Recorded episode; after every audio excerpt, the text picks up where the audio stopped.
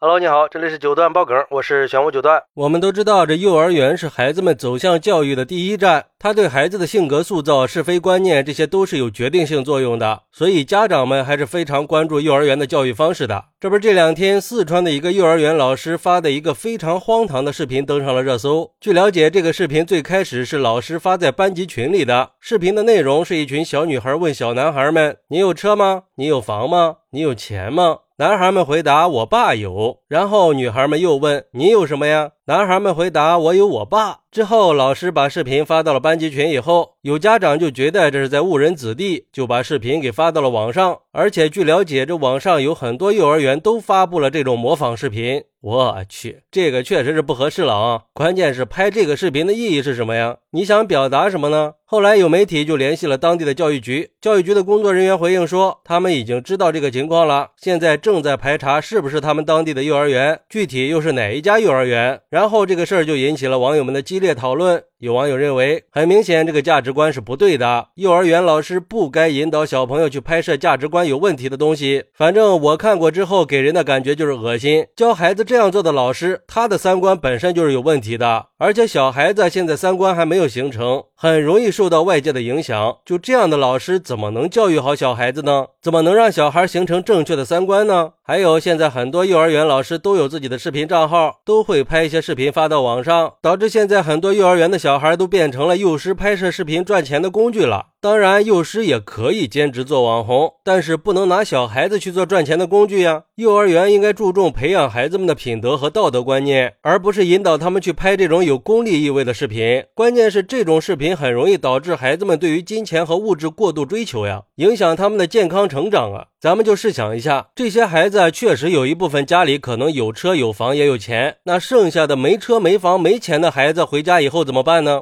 他们会不会去问他们的爸爸？别的小朋友的爸爸都有车有房有钱呢，你为什么没有啊？或者说，我们班里的女孩都说要房要车要有钱，那我没有怎么办呀？而且这视频里的男孩们回答说：“我爸有。”难道是想告诉孩子，父亲就是个赚钱工具吗？只是为了满足孩子的物质需求吗？所以我觉得呀，这个老师的做法简直就是侮辱了幼师这个职业，典型的德不配位。不过也有网友认为，就只是一个搞笑段子而已。孩子们也很单纯的，只是觉得好玩，就是个娱乐视频。要知道，孩子们并没有深入体会到金钱意味，对于金钱和物质也没有那么复杂的理解，只是把它当做一种好玩的互动方方式而已。有些人就不要去较真了吧。而且当天是父亲节，老师就是想让孩子们表达一下对爸爸的爱，这有什么错啊？笑一笑就算了吧。再说了，我就想问一问，现在有几个人还记得自己幼儿园时候的事儿啊？哎，这个说法我可不赞同啊！父亲节可以赞美父亲、感恩父亲，但是不应该是这种方式，不能树立男女对立啊！而且我相信，真的不是所有家庭都有房有车的，我们不能从小就给孩子树立这种观念呀！难道是想让孩子们认为没房没车就没法活下去吗？难道感恩父父亲只感谢父亲给的物质吗？陪伴和父爱都被忽视了吗？而且我们也不能忽视了教育的真谛应该是什么？我觉得教育应该是培养孩子成为一个有道德、有才能、有爱心的人，而不是只想做一个有房有车有钱的人。孩子是国家的未来，我们应该给他们塑造正确的价值观，弘扬正能量。而且我觉得呀，心理健康教育才应该是幼儿园的责任和义务。所以，我们应该认识到，这样的视频在幼儿园里传播是不合适的。我们要认识到，这样的视频可能会对孩子的心理造成一些负面影响。我个人认为，就应该明令禁止这种存在扭曲孩子三观的教学行为。作为幼儿园老师，应该从教育的角度出发，应该引导孩子们养成好的人格。像房车钱这些，绝对不能成为校园文化的主旋律。应该教会孩子们，这些东西不是人生的必需品，而是一种选择。毕竟，幼儿园可以说就是孩子们的第二个家呀。老师的行为和引导对孩子们的成长是有很大影响的。虽然说孩子们在这个视频里可能并没有完全理解金钱的意思，但是这样的引导很可能会产生一些隐性的影响，潜移默化的去影响孩子的观念。所以，老师在搞笑娱乐的同时，也应该注意引导方式。斯大林曾经就说过：“教师是人类灵魂的工程师，言传身教。”要以身作则是一个良师需要传授给孩子们的正确思想，这是不可逾越的职业道德底线。更何况现在是互联网时代，任何一件小事发到网上都有可能会引发争议的。好，那你觉得这个幼儿园老师给孩子们拍这种视频合适吗？快来评论区分享一下吧。我在评论区等你。喜欢我的朋友可以点个订阅、加个关注、送个月票，也欢迎点赞、收藏和评论。我们下期再见，拜拜。